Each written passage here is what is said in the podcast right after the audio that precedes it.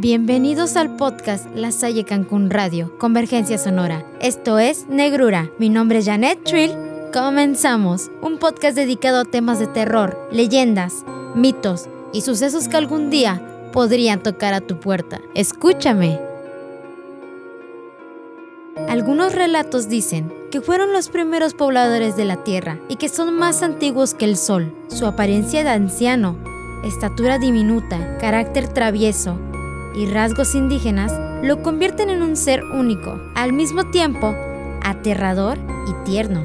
El alush, geniecillo del bosque, duende o enano milenario, forma parte de la mitología maya, habitando las regiones selváticas de Guatemala, Belice y México.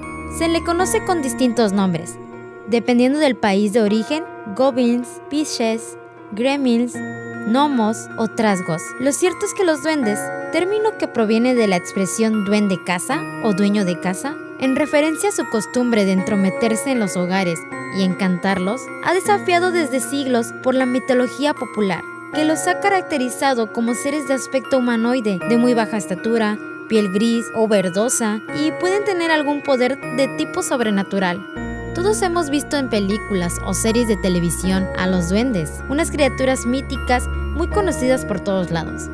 ¿Pero en realidad existen? Son humanoides de pequeño tamaño que guardan relación con la protección de las cosas, aunque en algunos casos también se les relaciona con la maldad. Se cree que los brujos y sabios mayas hacían figuras de aluches semejantes a los ídolos mayas, usando barro virgen extraído de alguna cueva a la que no hubiera entrado una mujer alguna. Como eran hechos por encargo, otro de los ingredientes esenciales para la creación de este ser eran nueve gotas de sangre extraídas del torrente de quien iba a ser su dueño. Así se formaba una alianza sólida entre humano y criatura. Una vez que la figura de barro estaba lista, este se le entregaba a su dueño y este lo colocaba en un altar. Por las noches, el alush cobraba vida para cuidar las propiedades del dueño y a sus animales. Los mayas amaban a los seres diminutos. Se entiende la creación de un ser de esta característica entre antiguas sociedades mayas, por la gran importancia que tenían los enanos en ellas. Estos estaban presentes en los juegos de la pelota, al lado de los gobernantes, participaban en danzas y estaban vinculados con el mundo chamánico. Los relatos dicen que en la profundidad de la selva se puede notar una presencia de una luz cuando alguien invade su territorio y la criatura comienza a hacer sonidos extraños o arrojar piedras para ahuyentar al invasor. También se manifiesta en carcajadas, sombras, figuras que se desvanecen y cosas que cambian de lugar. Esos actos son muestra de cariño y fidelidad de la luz hacia su amo y una manera de cuidar la naturaleza. Cuando su amo se muere, el alush permanece en los territorios del fallecido para poder cuidarlos, quedando bajo la protección del dios maya del maíz, John Katz. Lo primero a tener en cuenta es que los duendes han tenido un gran protagonismo en prácticamente todas las civilizaciones de la historia, como la celta o la nórdica. Ambas la consideraban como seres diminutos que se encargaban de proteger los bosques y la naturaleza en su conjunto. Hay leyendas que cuentan que estas criaturas se esconden bajo los hogares y salen cuando los más pequeños duermen. Lo que hacen es colocar su mano en la nariz para que los niños abran la boca y así poder robarles el aliento. Los duendes son grandes expertos en el mundo de la magia, dominan las ciencias ocultas y la adivinación, y son quienes eligen cómo, cuándo y dónde serán vistos, y también por quiénes. Existen duendes de diferentes colores, aunque no todos se agrupan en dos categorías. Por un lado, los claros, que son buenos por naturaleza, y por otro lado, los oscuros, dañinos y malvados. ¿Sabes cuánto viven los duendes? Aproximadamente se dice que entre 500 años. Hay un dato muy curioso sobre ellos, y es que pueden tomar la forma física que quieran, perro, gato, cerdo, etc. Teniendo en cuenta esto, es muy probable que todos nosotros hayamos visto alguno, pero no lo sepamos. En Yucatán dicen que siempre debes recordar cuidar y ser respetuoso a donde quiera que vayas, ya que puedes desatar la ira de los aluches. Siempre cuida de los demás y de los lugares, ayudando a su conservación. Algunos mayas contemporáneos aún consideran que los altares les son útiles en sus labores de campo, aunque sus orígenes y el propósito verdadero de estos les sean desconocidos. Además, existen relatos indicando que los aluches se detienen ocasionalmente en los campos o en los caminos para pedir a los viajeros una ofrenda. Si ellos se la niegan, el alush a menudo causará estragos y extenderá enfermedades.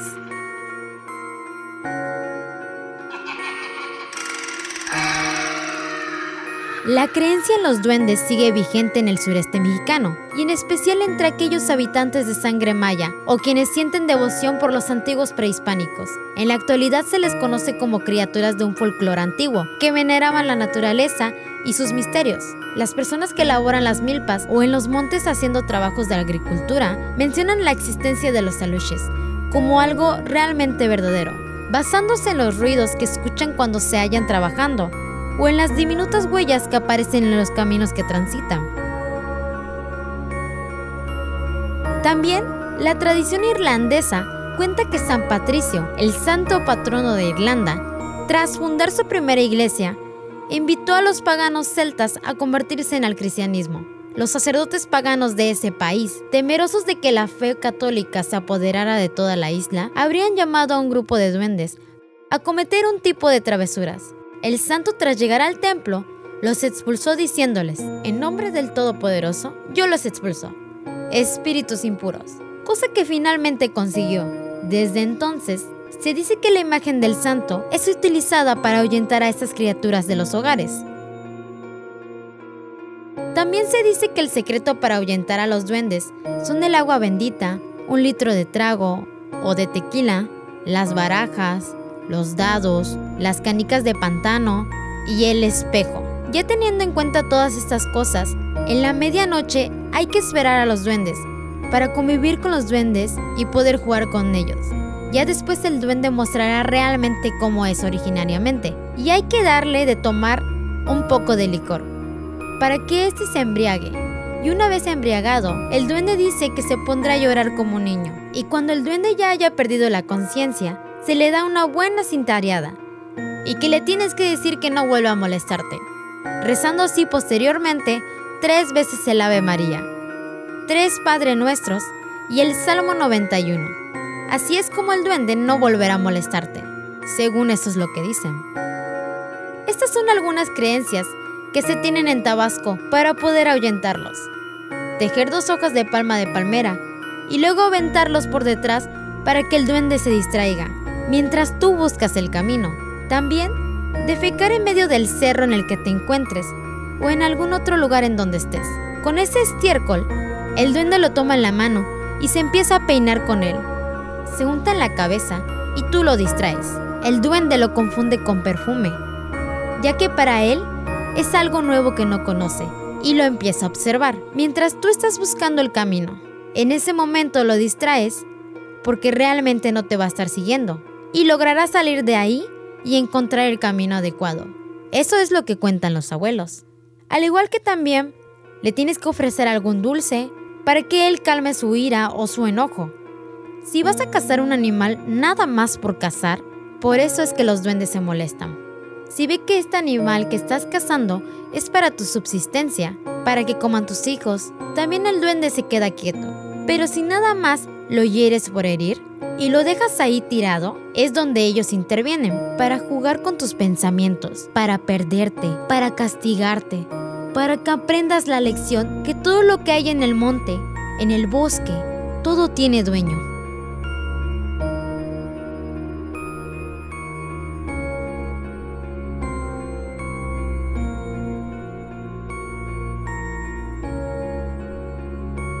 Los duendes son figuras que emergen en la noche, y están sujetos a interpretaciones que cambian por país o credo. Se dice que si un duende existe, se debe poner un alto y no demostrar miedo, pues lo más seguro es que solo hablemos de un ser travieso que desea apoyarlo ante un problema del alma.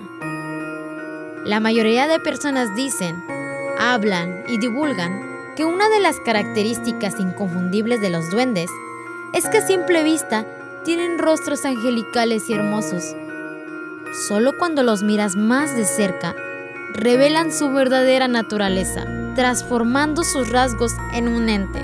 Después de mantenerte informado, es momento de que escuches algunas historias sobre estos seres.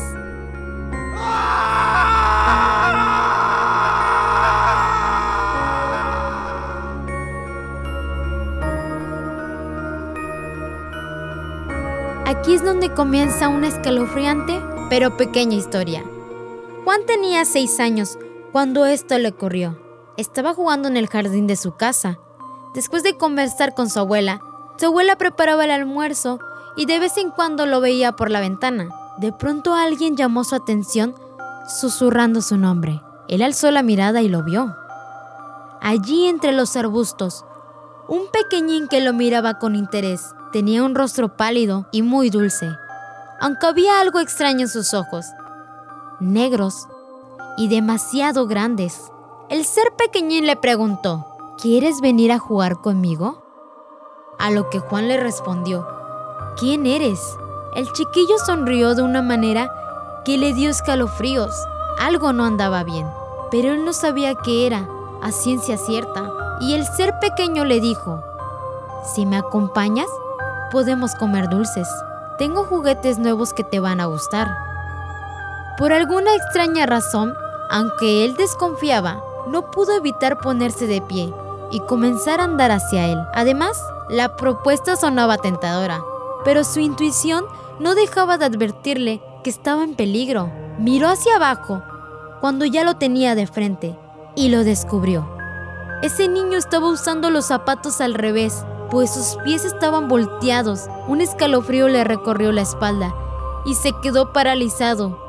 Cuando levantó los ojos, el duende seguía sonriendo, pero ya no era bello. Su rostro se había convertido en el de una bestia, con piel arrugada y una expresión grotesca y burlona que concentraba la maldad. Así que Juan gritó, como nunca había gritado en su vida. Su abuela salió de inmediato a verlo. El duende se había marchado cuando ella llegó. Él no pudo dejar de lloriquear en toda la tarde. Sus padres no le creyeron cuando les contó lo que había visto en el jardín. Ni ellos ni nadie.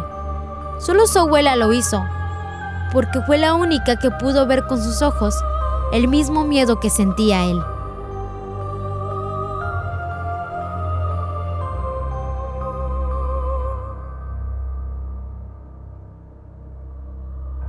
La leyenda dice que un señor de apellido Pantoja, en algún lugar de Colombia, tenía dos hijas, a las que el duende perseguía y no dejaba dormir. Ellas dicen que sentían un hombre que se les acomodaba al lado y las pellizcaba, las tocaba, pero prendían la luz y no había nadie.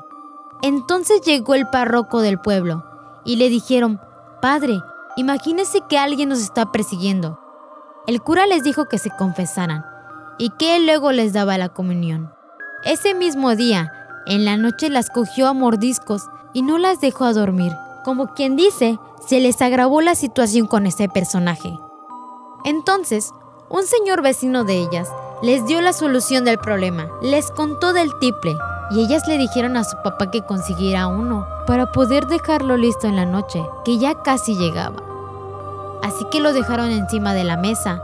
En la habitación de las mujeres en la noche, llegó el personaje y vio el tiple que sonaba. Más tarde, curiosamente el tiple continuaba sonando. Las mujeres entraron a la habitación y nadie lo estaba tocando. Se acercaron al tiple y este se quedaba en silencio.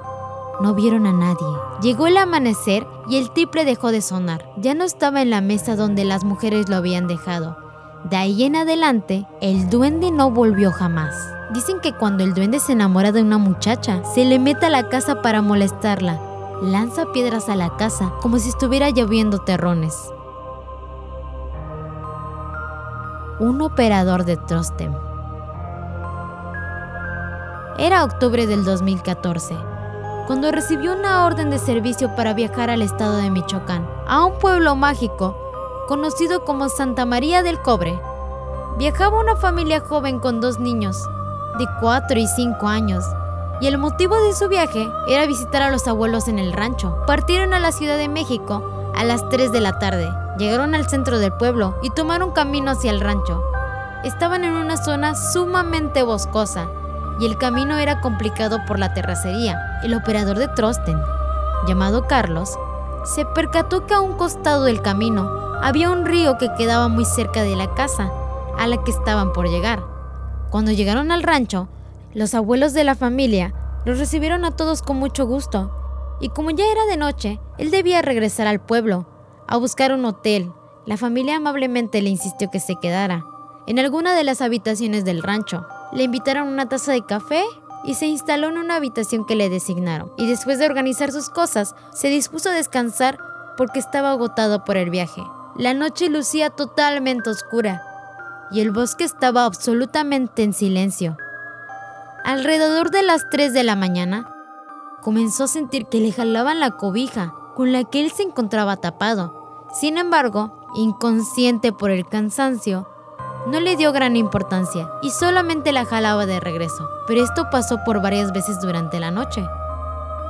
Por la mañana al despertar, se preguntó qué era lo que le jalaba las cobijas, pero por el sueño tan profundo en el que entró, no le dio cuenta qué era, o si alguien la jalaba una vez y otra vez, cosa que le dio mucho miedo pensar. La familia de la casa lo invitó a desayunar con ellos y mientras comían se acercó a los abuelos para platicar la curiosa experiencia que le había pasado, a lo que ellos les respondieron que no tuviera miedo, que eran los duendes traviesos que le habían jalado la cobija y a menudo hacían eso con todos los visitantes, pero solo buscaban divertirse.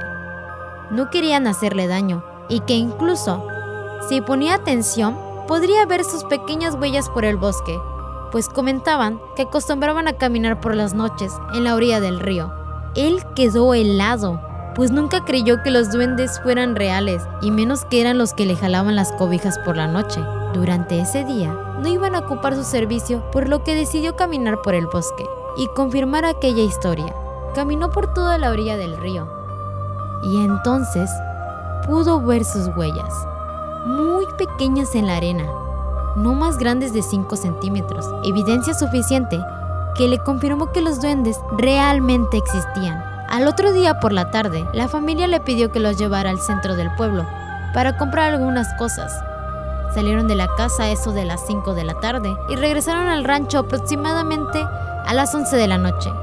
Todo transcurría normal hasta que encontraron el camino de la terracería, donde exactamente a la mitad las luces de la camioneta comenzaban a apagarse pues el camino estaba totalmente oscuro, así que decidió bajarse para revisar cuál era la falla. Cuando un miembro de la familia que venía a bordo le comentó que no era necesario revisar y que no se preocupara, porque eran los duendes jugando con las luces. No supo cómo tomar el comentario, pero ante su seriedad, decidió conducir de nuevo con precaución y avanzar despacio. Esto pasó alrededor de 20 minutos y mientras seguían avanzando, una tía de la familia platicó que cuando entraron al camino sintió que le jalaban los pies, pero ella ya estaba acostumbrada a la dinámica de estos seres y guardó la calma en todo momento. Llegaron nuevamente al rancho y en cierto momento juró haber escuchado leves risas burlonas en alguna parte del cuarto en el que él estaba.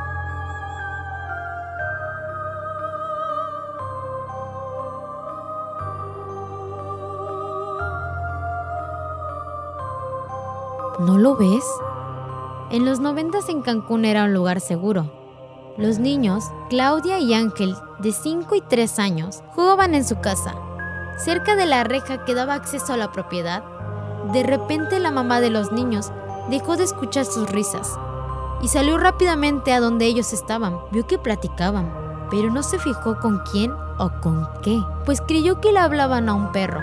La madre les preguntó con quién hablaban y sus pequeños le dijeron, con el niño, mira. Pero la madre temerosa les dijo, ¿con cuál? Pues no lo veía. Y sus hijos le dijeron, ya se va, ya lo espantaste. Días después, la madre le preguntó a Claudia qué estaba dibujando y lo que vio por supuesto la asustó. Era una luz. Gato color carbón. Misho, el gato de una familia, siempre regresaba en las tardes con manchas de carbón. El animalito de color blanco parecía otro, después de quedar lleno del polvo negro. Sin embargo, nadie en el lugar quemaba ese producto, lo que les parecía raro. Después de muchos baños, al pobre Misho descubrieron que él se iba a un pequeño montecito. El hijo mayor y el padre fueron a ver el lugar y notaron que había una plataforma de piedra donde había herramientas pequeñitas y huellitas de manos hechas con carbón por toda la zona. Al día siguiente, ambos tuvieron calentura que les duró una semana. Tanto niños como adultos, durante años, han contado historias de cómo ellos aparecen para causarles temor. Y sobre todo, entre la gente mayor, evitan decir su nombre para evitar tener problemas. Ahora dime, ¿crees que estos seres en verdad existen? ¿O son solamente un mito? Analiza tu respuesta. Esto fue Negrura, un podcast de la Salle Cancún Radio, Convergencia Sonora. Mi nombre es Janet Trill. Hasta la próxima.